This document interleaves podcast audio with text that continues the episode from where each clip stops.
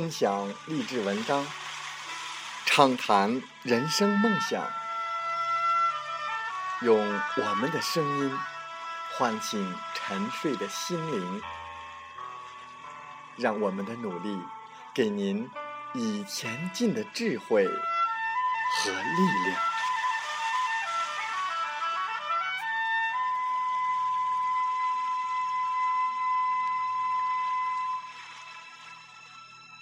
打开心门，朝向大海，让我们的梦想迎风展翅，扬帆远航。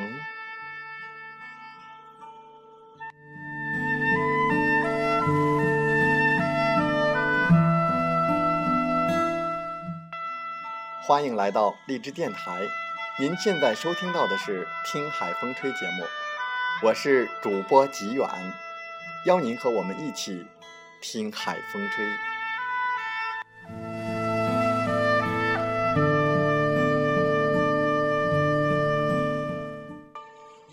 在我们今天的节目当中，您将听到为什么现在的我们连做一件小事都不能坚持。许多人都很迷茫。觉得不管做什么事情都容易半途而废，不能坚持到底。那么这篇文章详细的分析了为什么不能坚持的七种原因，适合困惑中的所有人。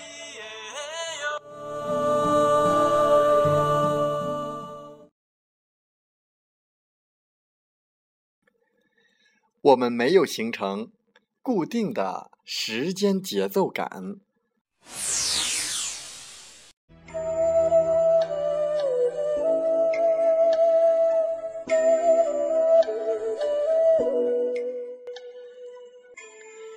高中阶段，我们都比较容易坚持做一件事。一个重要的原因是我们有良好规律的生活，我们每天按时起床，按时上课，按时自习，按时睡觉。在一个有规律的生活里。人是容易有相对固定的受控时间去完成自己既定的目标。到了大学阶段，课表不是天天相同，生活也开始多了各种可能性。这意味着你的生活变得丰富的同时，你获得各种自由的同时，你开始失去你过去养成的节奏感。你开始慢慢变成被不同的事情推动去行动的人，而不是坚持在固定的时间干一点什么的人。这种被碎片化事情推动的现象，不仅仅在大学，一直到了职场都会越来越严重。我的第一个建议是要养成坚持的习惯，你最好要让自己有一些固定的时间去做。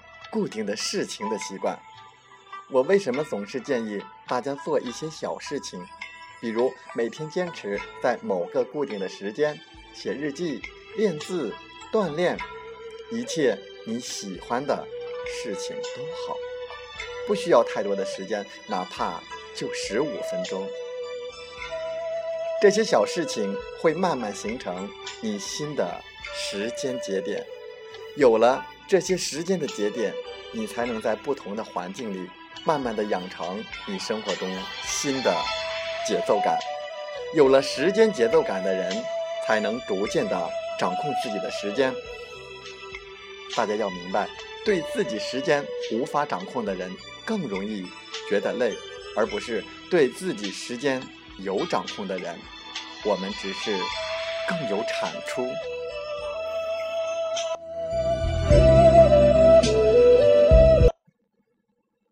我们没有找到志同道合者，互相激励。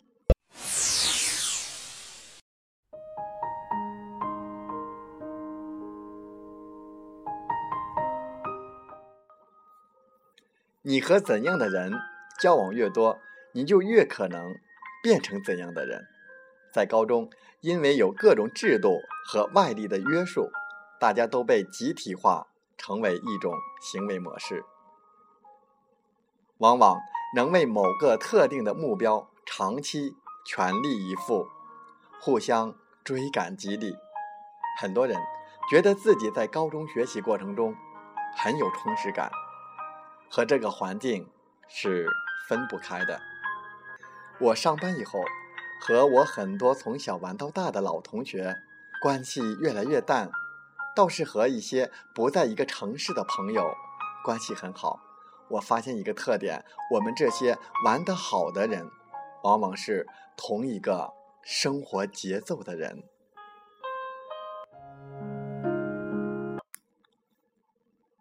我们没有选择一个更适合目标的环境。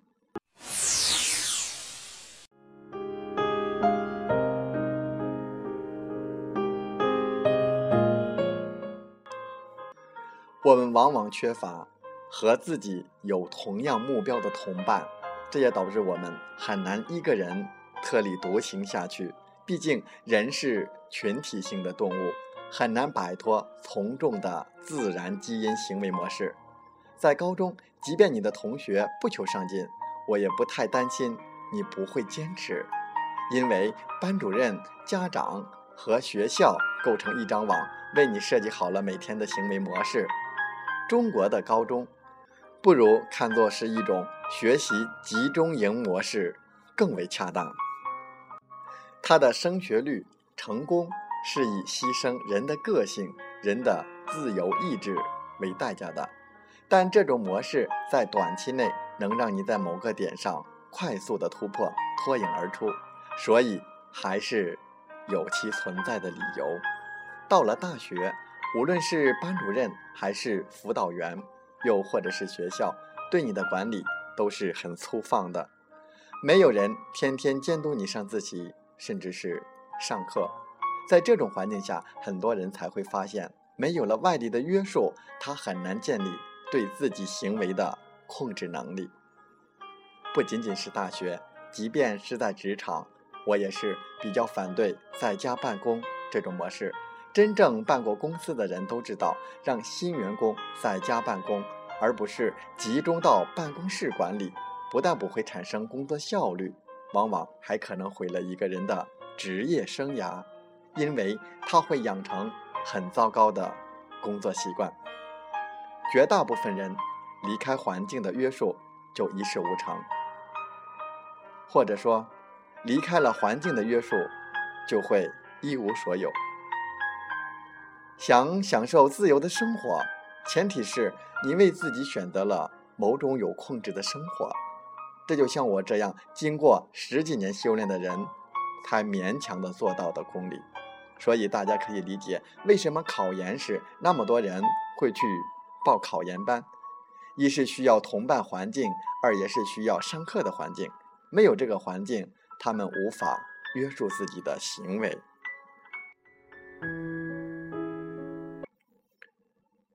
我们丢失了自己真正想做的目标。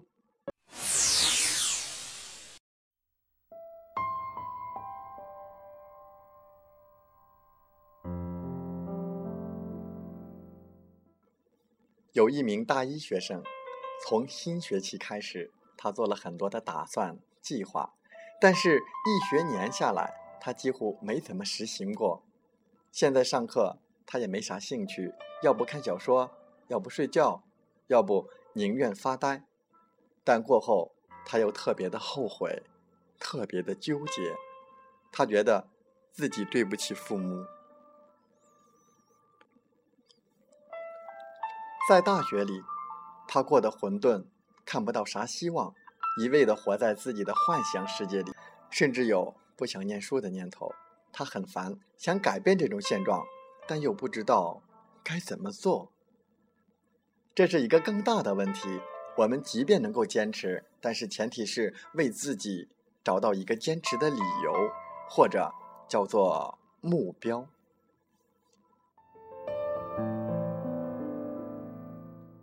高中阶段，我们有一个明确的目标，考大学，而且被同伴和环境驱动去努力。到了大学，就业一时半会儿还很远，考研也得三年之后。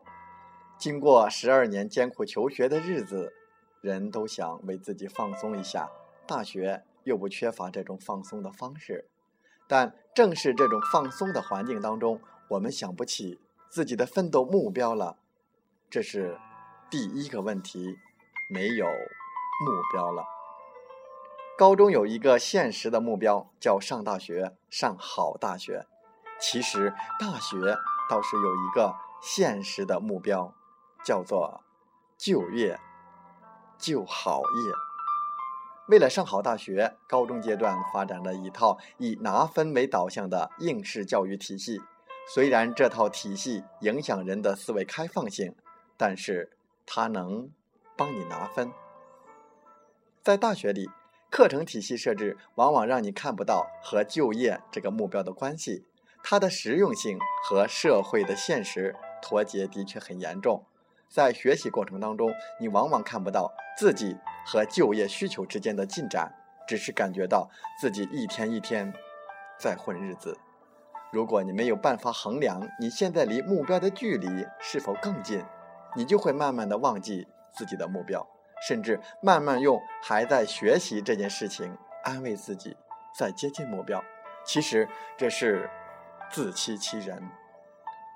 如果不是自欺欺人，大学生就应该主动的在大一了解自己想去的就业单位，了解他们的就业岗位，了解这些岗位对人的素质要求，主动在大一就明确自我成长的目标和实现的手段，并找到恰当的手段衡量自己的进展。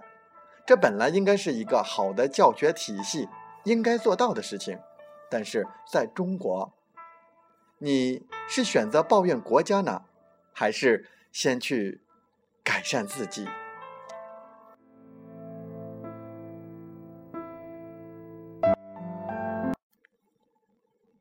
我们无法确定自己的所作所为是否离目标更近。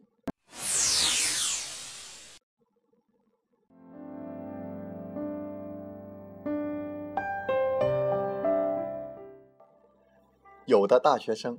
倒是有这样的想法，但是依然很难坚持。为什么？在高中，你遇到任何自己不能突破的困难，都有老师教你答案；但是在大学，一切似乎都没有人给你答案，或者给你太多的答案。到底哪种是你想要的呢？这真的很难讲。很多同学。在走向目标的路上，往往看不清自己坚持的方向是否是对的，因为缺乏独立判断的能力，而总是怀疑自己的选择是否是最佳的。在这种畏手畏脚的犹豫当中，如果没有太多的进展，也就慢慢放弃了坚持。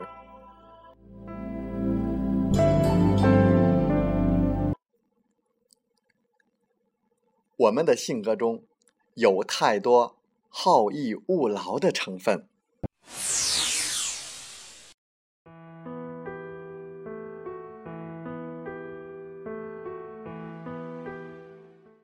还有一些同学看到了进展，但是也没有最终坚持下去，这很可能和他的性格有关。心理学家说，习惯推迟满足感的人，才更容易成功。推迟满足感这个概念，可能有的同学并不清楚。这里我分享一个摘抄来的故事，也许对你有所启发。不久前，一位三十岁的财务分析师请求我的帮助，他想纠正在近几个月里总是拖延工作的恶习。我们探讨了他对老板的看法，老板对他的态度。他对权威的认识以及他的父母的情况，我们也谈到他对工作与成就的观念，这些观念对其婚姻观、性别观的影响，她和丈夫和同事竞争的愿望，以及竞争带给她的恐惧感。尽管一再努力，但这种常规心理分析和治疗。并未触及问题的症结。终于有一天，我们进入久被忽视的一个领域，才使治疗出现了转机。你喜欢吃蛋糕吗？我问。他回答说喜欢。你更喜欢吃蛋糕？我接着问，还是蛋糕上涂抹的奶油？他兴奋地说：“啊，当然是奶油了。”那么你通常是怎么吃蛋糕的呢？我接着又问。也许是有史以来最愚蠢的心理医生了。他不假思索地说：“那还用说吗？我通常……”先吃完奶油，然后才吃蛋糕的。就这样，我们从吃蛋糕的习惯出发，重新讨论他对待工作的态度。正如我所料的，在上班第一个钟头，他总是把容易和喜欢做的工作先完成；而在剩下的六个钟头里，他就尽量的规避棘手的差事。我建议他从现在开始，在上班第一个钟头。要先去解决那些麻烦的差事，在剩下的时间里，其他工作会变得相对轻松。考虑到他学的是财务管理，我就这样解释其中的道理：按一天工作七个钟头计算，一个钟头的痛苦加上六个钟头的幸福，显然要比一个钟头的幸福加上六个钟头的痛苦划算。他完全同意这样的计算方法，而且坚决照此执行。不久就克服了拖延工作的坏毛病。推迟满足感意味着不贪图暂时的安逸，重新设置人生快乐与痛苦的次序。首先面对问题并感受痛苦，然后解决问题并享受更大的快乐。这是唯一可行的生活方式。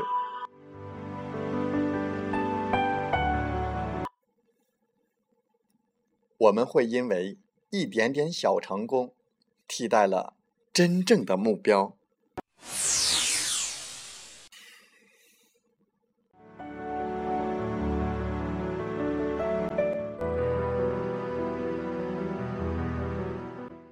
在心理学上。有一个效应，当人为目标奋斗得到一点点进展的时候，往往会奖赏自己放纵一下，这样很容易让自己脱离正确的轨道。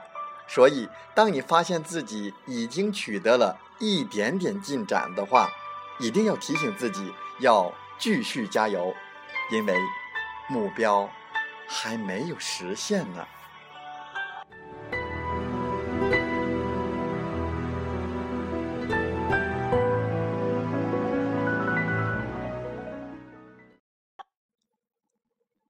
不知道你是哪种原因造成的不能坚持，也许还有更多的原因。我想通过高中和大学的对比，让我们看到很多细节的不同。这些不同的细节恰恰影响了你现在的行为。你如果要改变，也只能针对每个细节一点点去想办法进行完善。我还想说，每天坚持做一件小事。会改变你的性格。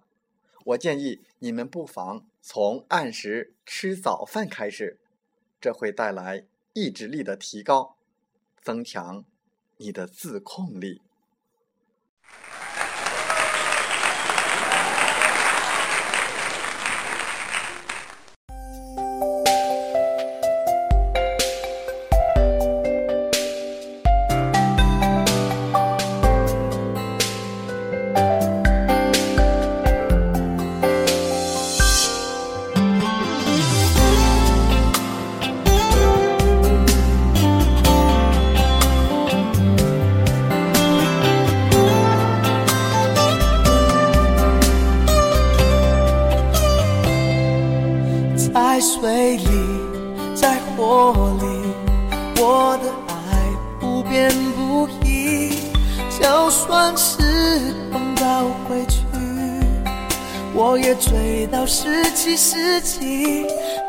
风里，在雨里，你的雨伞吹翻过去，我绝对毫不犹豫为你披上我的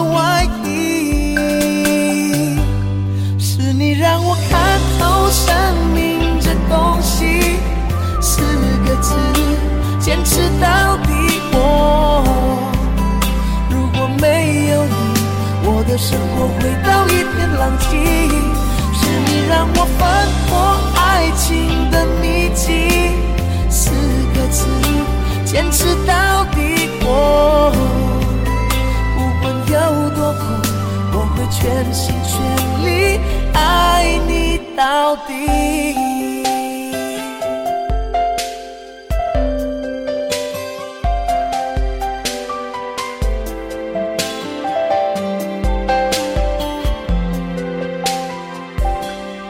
在风里，